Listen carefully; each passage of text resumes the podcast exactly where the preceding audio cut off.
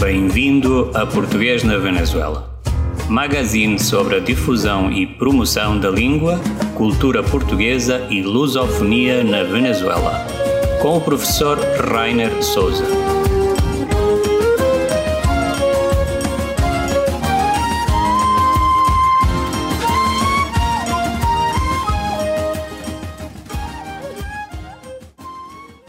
Bom dia, boa tarde, boa noite, bem-vindos todos a este magazine de Português na Venezuela, depende da hora em que nos estiverem a ouvir.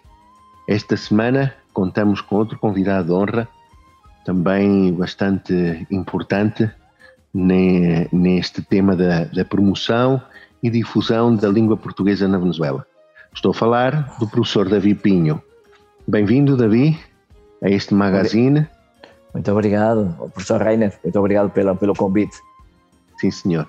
Deixa-me deixa falar um bocado de ti, para apresentar a audiência que nos possa estar a ouvir em outros países e não conhece e, eh, quem é Davi Pinho. Davi Pinho é natural de Santa Maria da Feira, no distrito de Aveiro, Portugal.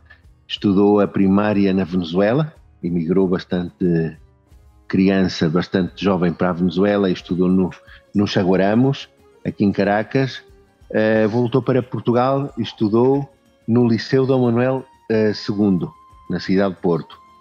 Também estudou até o 12 ano no Seminário do Bom Pastor, em Hermesinde, no distrito de Porto. E também eh, estudou Teologia na sede do Porto, Teologia e Filosofia na sede do Porto. É atualmente diretor do conhecido Colégio Fátima em São Bernardino, aqui em Caracas, e é também presidente da Associação Venezuelana para o Ensino da Língua Portuguesa. Bem-vindo, Davi. É, Muito obrigado. Gostaria, gostaria de dar-te, é, agradecer a tua disponibilidade, sei que és uma pessoa bastante ocupada, a tua disponibilidade de estar aqui neste, neste uhum. podcast, neste programa que estamos a fazer todas as semanas. É, Davi, falamos há pouco que vieste para a Venezuela muito jovem não é? Estudaste no Chaguaramos. Tens muitos anos neste país e, e és também diretor de um colégio português que é o Colégio Fátima em São Bernardino, certo? Sim, isso é correto, correto. Uhum. Uhum. Conta-nos eu... um... Sim, diz, diz, diz, Davi. Não, não, é, vou-te contar um bocadinho, pois. É, sim, sim. Eu vim, de, eu vim de Portugal é, com um ano de nascido, naquela altura, com a minha mãe, o meu pai já estava aqui na Venezuela, é, vim de barco no Santa Maria Famoso, um, e depois estive aqui durante 10 anos, meus pais, trabalhadores simples, a minha mãe sempre foi uma conserje, e até aos 10 anos eh, eu estive, vivia na Candelária, depois vivemos numa pensão, mas aos 10 anos eu quis eh, dizer aos meus pais que queria ir para Portugal e naturalmente fazer os meus estudos em Portugal, porque é, aqui a vida era muito complicada para meus pais e pronto, eu, eu tive o grande agradecimento pelo meu pai ter dado os estudos, pois da minha família somos três irmãos, e a minha irmã é uma cabeleireira e o meu irmão é um mecânico, e eu fui na época, o meu pai esteve aqui na época de Pérez e Menes, eu vivi essa época, ainda um bocadinho, pouco tempo, mas vivi, e realmente soube a dificuldades que vinha aqui. A intenção do imigrante era fazer a sua vida e pronto, e eu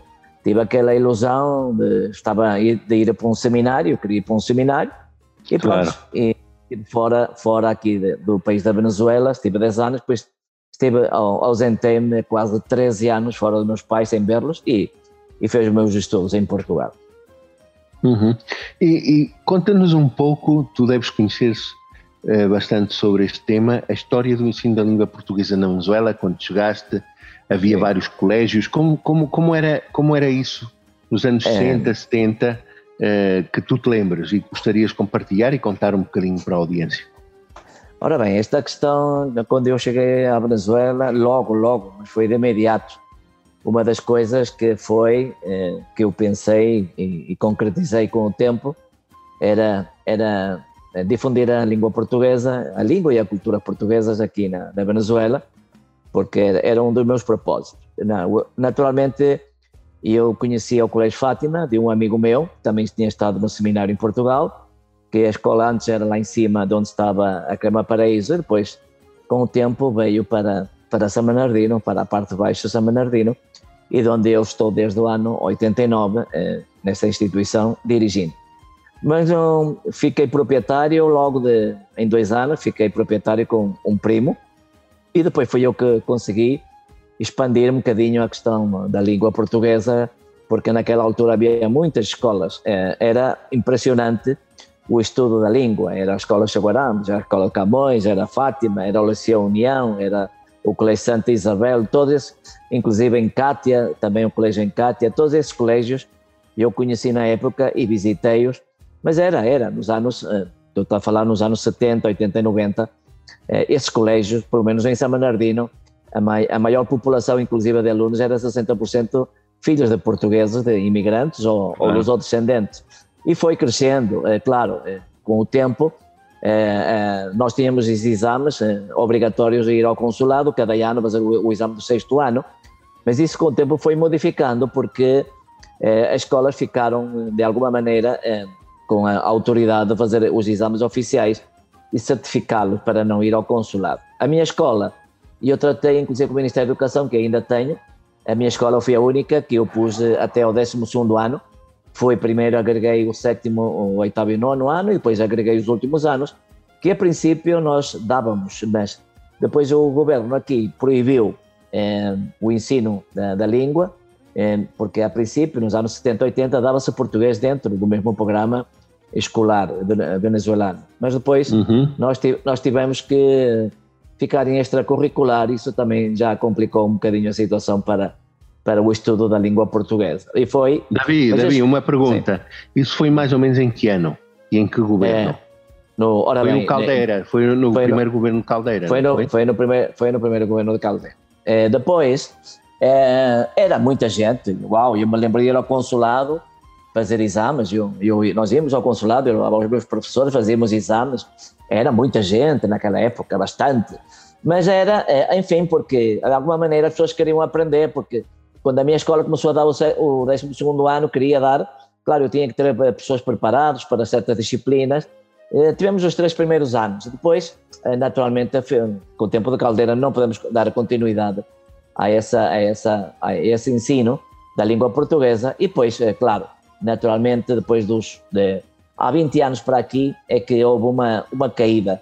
Porque no, no ano 83, a maioria dos imigrantes portugueses saíram deste país eh, devido ao famoso Viernes Negro. As pessoas pensavam que a caída do dólar ia realmente arruinar a vida das pessoas e muitos foram-se embora. No caso, os meus pais foram um, a minha família foi toda embora nessa época e assim como, como meus pais foram muitos também para Portugal. E aí começou a haver um bocadinho de declive na escola. A população portuguesa começou a, a, a baixar. Uh, e depois, com o tempo, uh, nós já sabem, e já eu creio que também é da tua época, nós começámos uhum. aqui já do tempo do, do presidente falecido Chávez, começámos a fazer projetos de querer incluir no currículo o, o português, inclusive com Aristóteles, etc. Deu a história, até que, enfim, agora temos eh, algumas escolas, mas de onde eu ataquei mais, de onde eu ataquei mais? Porque nas escolas, as escolas já estavam estabelecidas com o ensino, mas de onde eu ataquei mais foi ir aos centros sociais, que era Turumo, eu comecei a ir a Turumo, aplicar o ensino em Turumo, depois fomos para Iguerote, eu também andei em Iguerote, fomos ao estado do Bolívar, eh, e também o centro português, eu me lembro, a primeira aula que eu tive era cinco alunos, sete, nove, imagina, já tivemos 600 alunos este ano, o ano passado tivemos 300 e pico, e agora estamos perto de 200, mas enfim,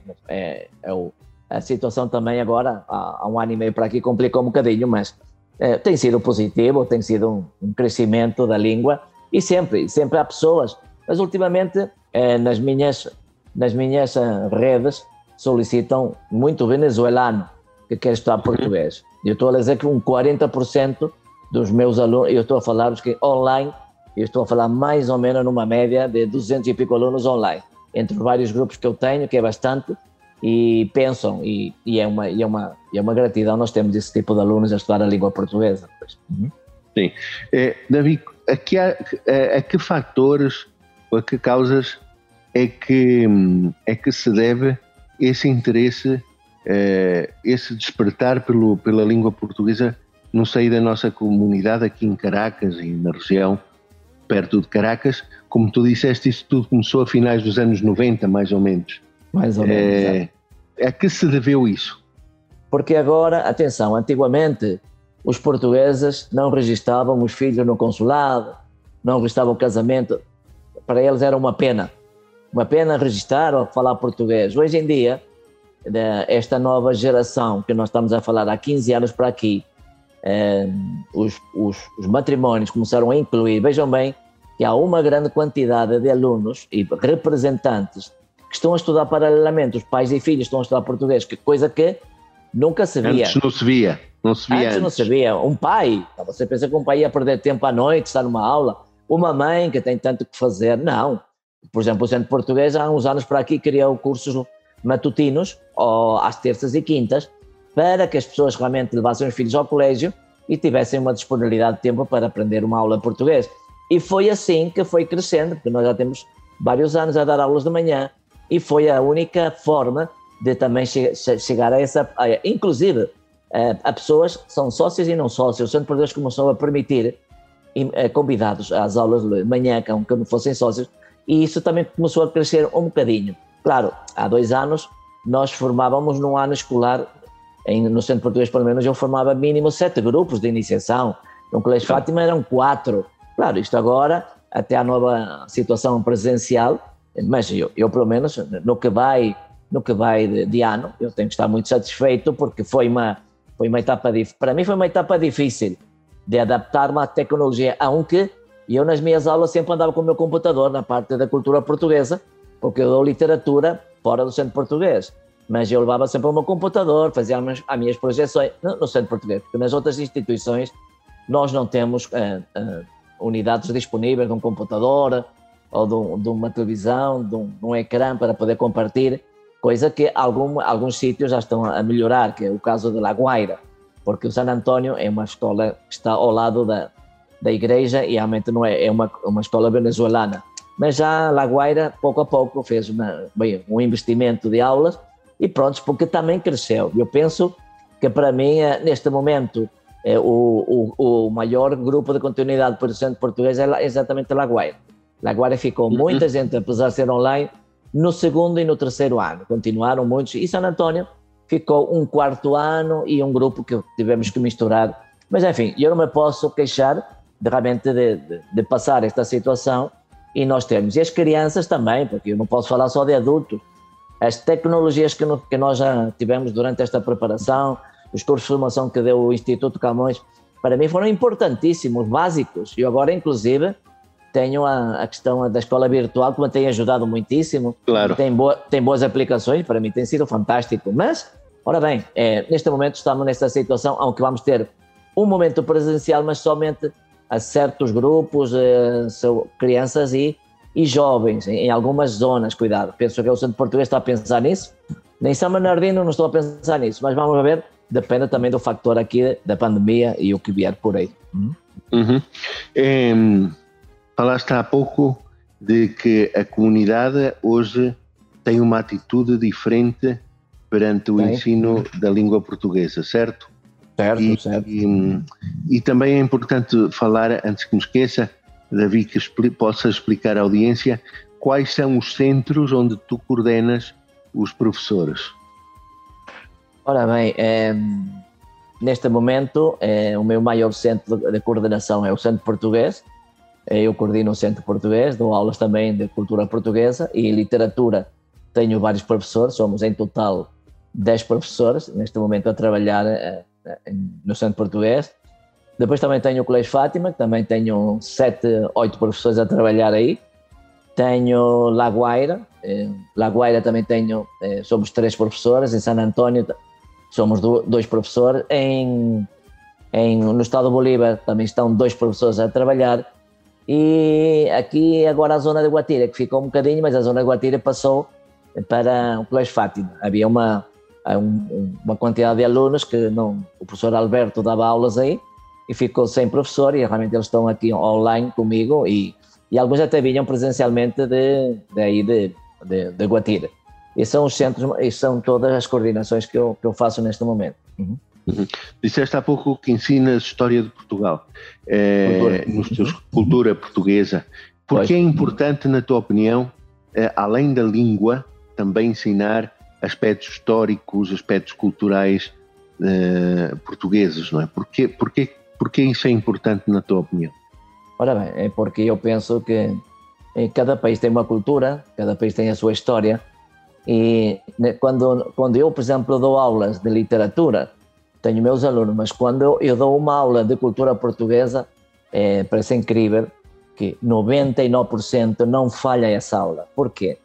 A nossa história é uma história de, desde o século XII, é uma, uma história rica, nós temos eh, a história do mundo, tivemos as colónias, as colónias ultramarinas, temos a língua, temos a cultura, as línguas que Portugal absorveu dessas culturas desde os celtas, desde os iberos, desde, enfim, dos, dos árabes, toda essa civilização que nós temos aqui misturada, do, desde o povo romano.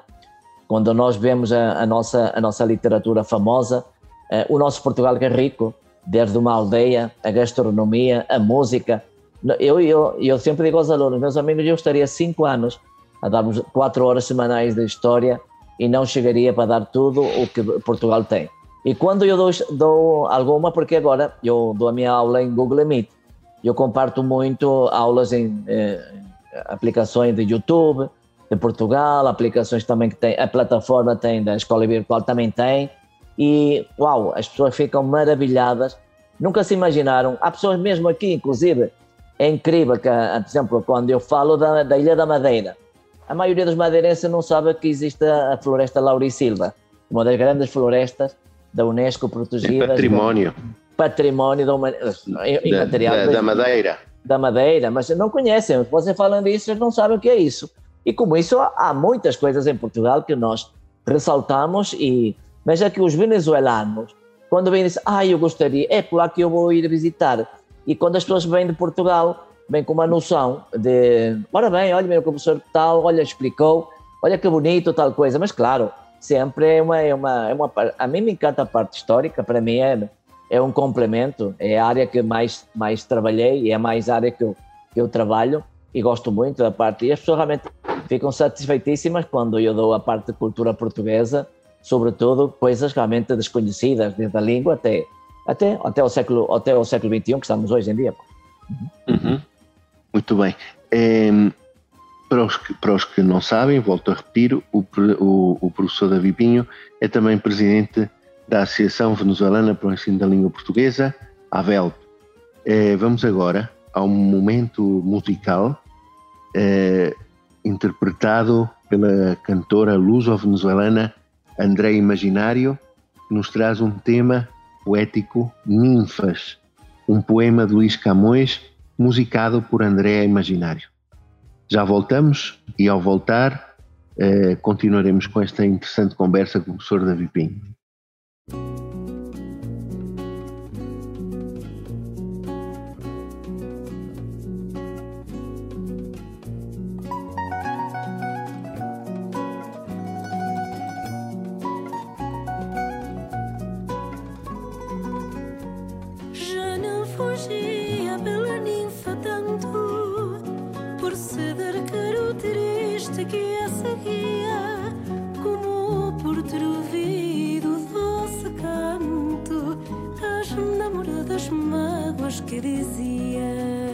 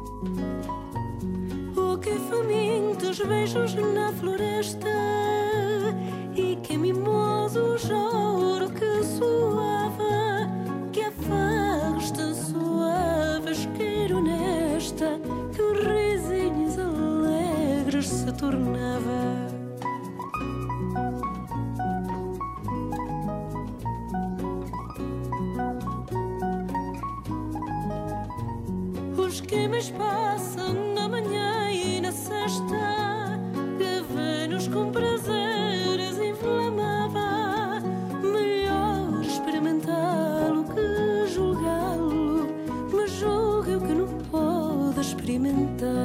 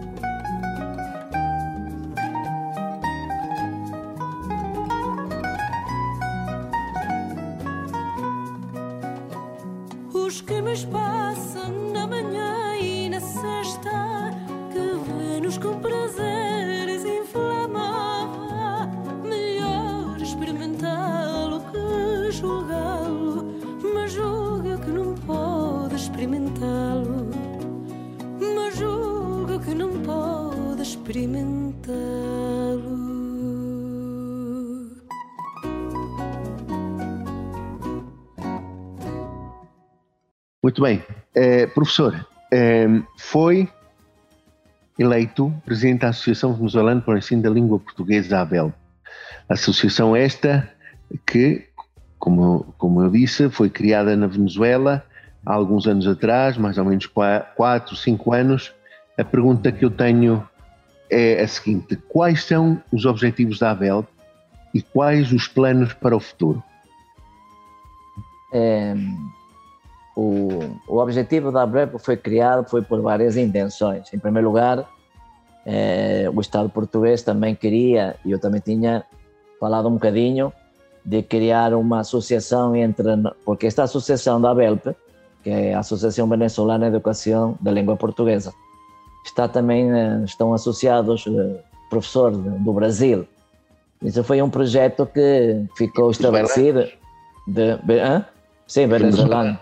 Exato. Foi criado nessa altura com, com também professor do Brasil. Uh, o primeiro era, o objetivo era expandir um bocadinho, porque nós sabemos que há muitos portugueses brasileiros uh, a difundir aqui a, a, a, língua, a língua brasileira, e nós tínhamos que ter uma relação mais perto, porque nós também tivemos muitos anos no Brasil, tivemos alguma, alguma história uh, bastante valiosa com o Brasil, e isso para nós foi importante criar para é, primeiro, formar é, a associação, colocar um, os, os, objetivos determinados de professores, porque nesse momento estava-se a, estava a, a pedir muito uh, professores portugueses, de língua portuguesa, que não havia. E aqui também o Estado também começou-se a preocupar um bocadinho, o Instituto Camões, a Embaixada, começaram a fazer formação com os exames, criado o CAPLA, etc., para poder, com o tempo, uh, fazer uh, instrumentar nós professores para a difusão da, da, da, língua portuguesa. Esse foi o primeiro objetivo. Naturalmente temos tido algumas dificuldades. Por exemplo, a vice-presidenta não está, e estamos alguns elementos ainda. Temos uma, temos que fazer uma, neste, temos que fazer uma, uma nova eleição. Eh, já, inclusive, eh, fomos uma entidade bancária. Falta somente a ver se, a futuro, nós podemos ter alguma alguma verba de Portugal para poder seguir eh, acompanhando com o Instituto Camões, porque nos tem ajudado muito. Quando nós fazemos uma, quando a embaixada, o Instituto Camões faz alguma alguma alguma conferência ou solicita alguma formação de professores, realmente eh, o nosso logo da Abel sempre está aí presente e, e, para poder colaborar e contribuir. Temos alguns objetivos, sim, mas eh, esta pandemia também nos tem dificultado algumas práticas de, de continuidade mas queríamos realmente que, se o momento determinar, primeiro fazer a renovação eh, do, deste, desta associação, criar, porque realmente eu já tenho o meu período vencido, mas devemos realmente fazer outra, outra, outra, outra renovação, outro período, para poder continuar, porque a formação é importante. E as nossas reuniões que nós temos tido, algumas reuniões que tivemos, sempre têm contribuído. E já, pelo menos, pelo menos aqui está no, neste grupo, de, do, do Estado e na, no mesmo Camões e no mesmo, inclusive, na Embaixada, já temos um bocadinho um peso forte, porque já quando fazem alguma atividade, ora bem, a BELP, o presidente da BELP, já nós, epá, já temos, assim como há associações aqui da Venezuela que têm representação, nós também, na parte educativa que não tínhamos, é, temos esse, esse objetivo determinado para, para poder continuar e ver eh, o que podemos fazer a futuro no melhoramento e acompanhamento também. Acompanhamento com o Instituto Camões, porque sozinhos, naturalmente a associação não faz nada, porque devemos tra tra trabalhar em, em união, pois, que, que, é o Instituto Camões que nos tem dado a grande facilidade de formação, tanto de, no exterior como aqui, que temos tido presencial, quando, quando tivemos essa oportunidade, e tem sido frutuoso durante estes anos, tem sido muito frutífero todas estas, estas, estas, estes convites e entrevistas que temos tido na formação aqui do nosso, da nossa língua portuguesa. E, é, eu acho que é importante que exista uma associação, como tu bem disseste, que possa congregar venezuelanos, porque é uma associação venezuelana, uhum. luso-venezuelanos, portugueses e brasileiros, não é? Pois, que pois. possa uh, e possa unir as duas variantes, como tu disseste, a variante brasileira e a variante pois. europeia, a nossa, a portuguesa, todos no mesmo caminho que é a, a, a divulgação do português, numa época, como também disseste, em que o governo venezuelano permite a incorporação do português no, no programa uh, oficial de estudos das escolas venezuelanas. Isso é correto, isso é correto. E era importante porque uma grande maioria de, dos, formadores, dos professores atualmente são professores realmente foram alunos, há muitos professores foram alunos meus, hoje em dia são professores. Foi, é com esta formação que temos feito com alguns professores de, de determinadas áreas que temos desenvolvido um melhoramento académico para poder continuar a, língua portuguesa. Pois. Uhum. É, David, quantos estudantes de português existem atualmente nas instituições onde é, tu és o coordenador e estás com os teus professores, uhum. coordenando os teus professores, quantos mais ou menos? Isto, isso inclui Santo António, o Santo, Santo Pés, Reis Fátima, Lagoaia? Mais, mais, mais ou menos, eh, estou a falar numa, numa média, não? mais ou menos agregando tudo, mais ou menos estamos a falar quase em, em 500 a 600 alunos aproximadamente. Naturalmente não era, não era o que era há dois anos, porque depois de março de 2020 isto foi um bocadinho abaixo, a questão do online era, seria muito mais presencial com mais cursos, mas apesar disso, apesar disso, quando eu termino logo um curso, automaticamente já tenho pessoas para fazer outro curso. É incrível. Eu não tardo uma semana, porque nós dizemos, ó oh, professor, eu quero tomar curso.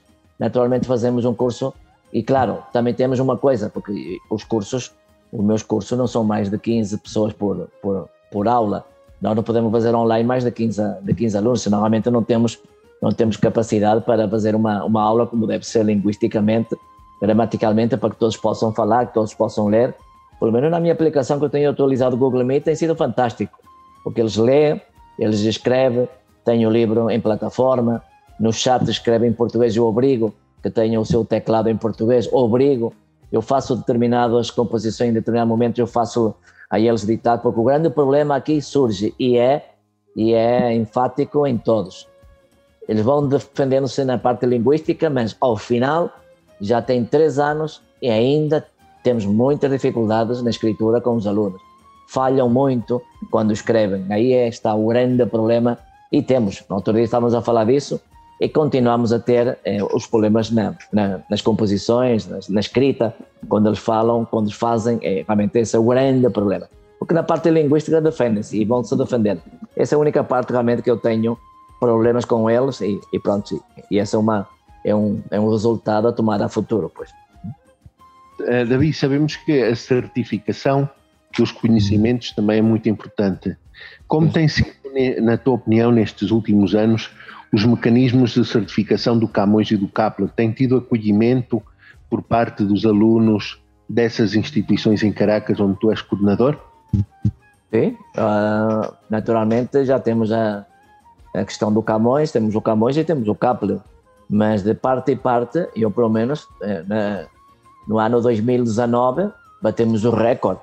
Nós batemos o recorde em alunos a, a fazer o exame, o exame de Camões no centro português, que uh, colocamos alunos, inclusive, até de, de, de Porto Ordaz, dois alunos, e tivemos de Lagoaira, San António, tivemos uma mistura, mas e com o centro português tivemos bastantes alunos que eu realmente fiquei surpreendido. Claro, o ano passado, com a questão da pandemia, ficou tudo em, em, em, em sem, sem, poder, sem efeito.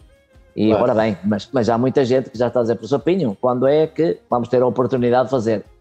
Porque o CAPL, naturalmente o CAPL também foi suspendido, mas o CAPL já é uma coisa que eu não posso dar muita referência, tem que ser a professora digna né, da central, que realmente é que ela sabe, mas eu tenho tido, pelo menos eu posso dizer que há, temos tido muitos candidatos a esses exames e têm saído com, com boas médias, não posso queixar-me, e boa preparação. Realmente no de português temos boa preparação e temos e tenho uma, uma professora de alto nível que realmente quando chega aos últimos níveis de B1 e B2 é a professora Teresa, que é a que realmente encaixa nesse, nesse famoso exame do CAP, igual que a professora Concepción, que é a professora da, também da UCB.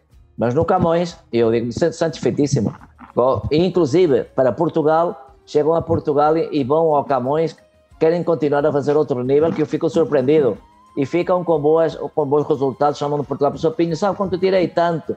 E é, e, e, é uma, e é uma satisfação, porque ficam como um certificado realmente como, como, como deve ser. Certificado por Portugal e, é, e, é, e tem sido, para mim, uma das certificações mais poderosas a nível dos alunos e preparadas, porque realmente nós candidatamos o aluno para realmente esteja uma, dentro da, da sua área, fazer uma, do seu nível, também fazer uma boa preparação. Mas satisfeitíssimo pela, pela aplicação do Camões com respeito a estes exames. A futuro, não sei como é que vai ser, porque penso eu que lá para junho ou julho deveríamos fazer eh, um teste. Não sei se é online, como é que vai ser, mas penso eu que eh, vamos ter que fazer isso em físico, ou nós prepararmos aqui os exames, não sei. Já é uma questão que o Camões tem que decidir na, na tua mão, Rainer, tem que ser na tua posição. Sim, senhor. Eh, uma última pergunta, David. Como vislumbra o, o futuro do português na Venezuela, do ensino português na Venezuela?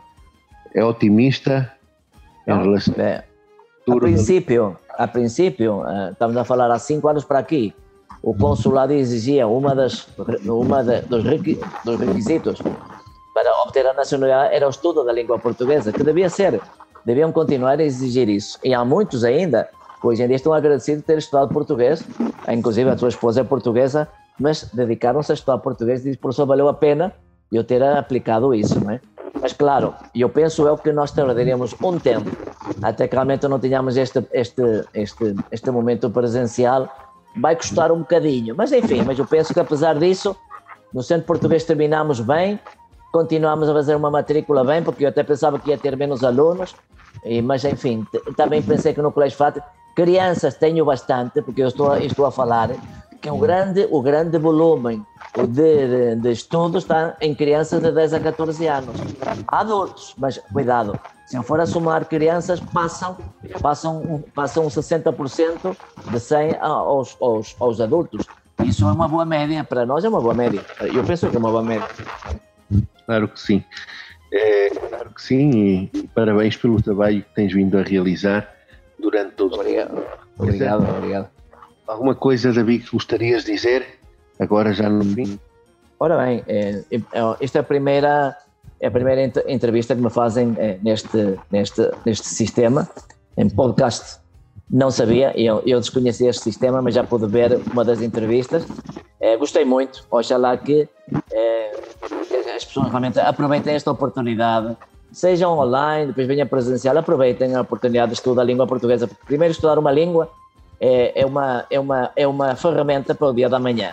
Sejam para Portugal, seja para outro país que vai, possam ir. A língua portuguesa está, está a encaminhar-se nas, nas, nas terceiras, quartas línguas mais faladas do mundo, em crescimento na África. Penso que realmente devem aproveitar, aproveitar essa oportunidade, porque a globalização realmente obriga nós a falar idiomas. E penso que é importante que vocês coloquem os vossos filhos e também os adultos a aproveitar esta oportunidade. Ok. Muito obrigado, David. Um abraço. Um grande abraço, professor eh, Rai. Um grande um abraço meu. Um grande abraço. Muito obrigado. Obrigado.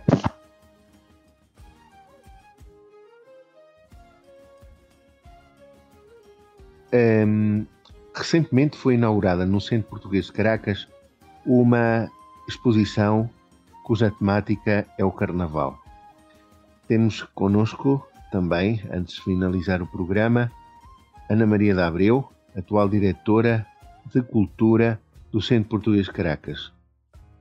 Eh, como estás, Ana Maria? Bem-vinda a este programa. Estou muito bem, professor Rainer. Obrigada pelo convite. Ana, recentemente o CP, 100% português, inaugurou a exposição Carnaval em Portugal. Como, como surgiu esta ideia? A exposição fotográfica Carnaval em Portugal é um passeio visual por quatro cidades portuguesas que representam os carnavais mais famosos de Portugal. Estas quatro cidades são Loulé, Torres Vedras, Funchal e Ovar. Loulé, situada no Algarve, Torres Vedras, no distrito de Lisboa, Funchal, na Ilha da Madeira e Ovar, no distrito de Aveiro. Loulé, os carnavais de Loulé são famosos pelos carros alegóricos e pelos grupos locais. Já o Carnaval de Torres Vedras é famoso pelos desfiles de matrafones e cabeçudos. É considerado também o mais português dos carnavais. O Carnaval do Funchal é um dos melhores da Europa. E o Carnaval de Ovar é também chamado Vitamina da Alegria e é um dos mais antigos e famosos da região. A exposição Carnaval em Portugal está a ser exibida no Cantinho da Cultura e pode ser visitada até finais de fevereiro. Estão todos convidados. A ideia da exposição Carnaval em Portugal nasce do projeto Portugalidade, criado pelo Sr. Sérgio Nunes, presidente da nossa instituição. E tem como objetivo destacar a história, a cultura e os valores do povo português. Ao ter conhecimento deste projeto, eu fiquei encantada, porque acho que fez falta conhecer mais Portugal. De facto, uma das definições da palavra Portugalidade é sentimento de amor por Portugal. Mas não podemos amar aquilo que não conhecemos. Esta iniciativa está dirigida especialmente aos jovens e às crianças do Centro Português e visa reforçar neles o sentimento de afeição por Portugal. Ana, existem algumas iniciativas culturais nos próximos meses eh, que gostarias de adiantar alguma coisa? Algumas iniciativas, não. Temos muitas iniciativas culturais que vamos fazer nos próximos meses.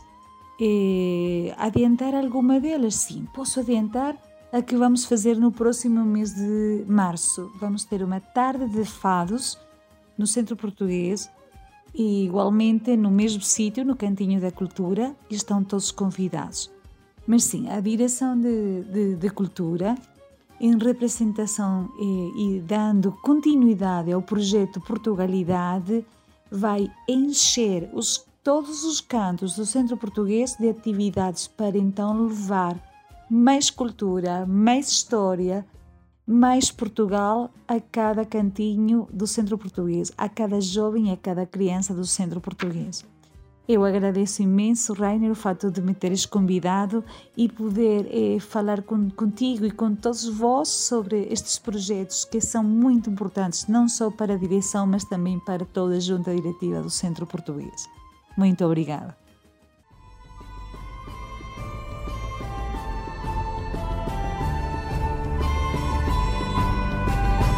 O lugar da história. Esta semana falaremos sobre um dos povos mais antigos da Península Ibérica, que obviamente eh, deixou marcas no território que hoje conhecemos como, como Portugal. Estou a falar dos lusitanos. A Península Ibérica era habitada por vários povos, como vimos na semana passada, que viviam separadamente, organizados em tribos. Uma dessas tribos era a dos lusitanos, cuja origem não é bem clara para os historiadores. Uns acham, uns acham que derivavam dos iberos, outros, porém, defendem que descendem dos celtas. Habitavam na região entre os rios Tejo e Douro, e à semelhança das restantes tribos da península, os lusitanos eram um povo guerreiro e manejavam sem dificuldade qualquer tipo de espada ou lança. Protegiam a cabeça com capacete de couro ou metal e utilizavam um escudo redondo de couro. Usavam também fundas como arma de arremesso. Como proteção das pernas, utilizavam polainas de couro ou tecido. A população lusitana dedicava-se à agricultura e à pastorícia e vivia em povoados fortificados e isolados no cimo dos montes, os chamados castros ou citâneas. Das minas de ferro retiravam um metal essencial ao fabrico de armas. Estas eram muito eficazes, o que lhes proporcionou o domínio de boa parte da Península Ibérica. Houve contactos, obviamente, com povos mediterrânicos. Povos do sul, sudeste e sudoeste da Península Ibérica tinham melhores condições de vida do que os que viviam a norte do Rio Tejo. Esta situação devia-se ao facto da terra ser mais fértil junto das planícies dos grandes rios. Quando falamos grandes rios, a falar do Tejo, do Ebro e do Guadalquivir. E eram frequente, e era frequente haver excedentes agrícolas, como no caso do trigo, do vinho e do azeite, permitindo-lhes a prática do comércio. Também a existência de recursos naturais como o ouro, a prata, o cobre e o estanho conduziu ao desenvolvimento do comércio na região. Primeiro os fenícios, seguidos dos gregos, e só depois destes os cartagineses foram chegando à Península Ibérica com o objetivo de trocarem armas, frascos de vidro, tecidos e peças de cerâmica pelos produtos agrícolas e minerais que os povos ibéricos tinham. Na próxima, no próximo programa falaremos um pouco mais sobre estes povos que já referi, tipo os fenícios, gregos e outros. Terminamos o programa desta semana Português na Venezuela novamente com a voz da nossa André Imaginário, cantora luso-venezuelana que interpreta a Nau Catrineta, uma letra cuja letra está baseada no romanceiro popular de Almeida Garrett. Até breve.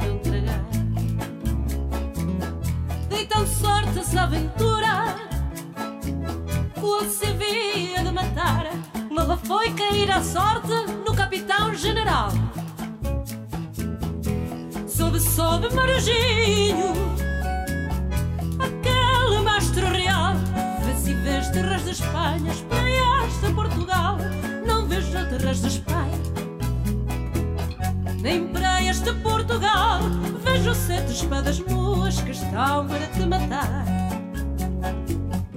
Acima, acima, gajeiro.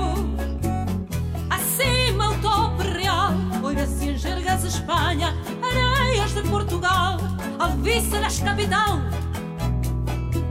Meu capitão general Já vejo terras de Espanha Areias de Portugal.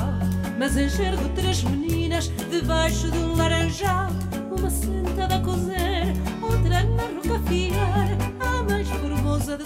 está no meio a chorar. Todas três são minhas filhas. Alguém mais terá abraçar. A mais formosa de todas, contigo hei de casar. A vossa filha não quero, que vos custou a criar. Dar-te-ei tanto dinheiro que não o possas contar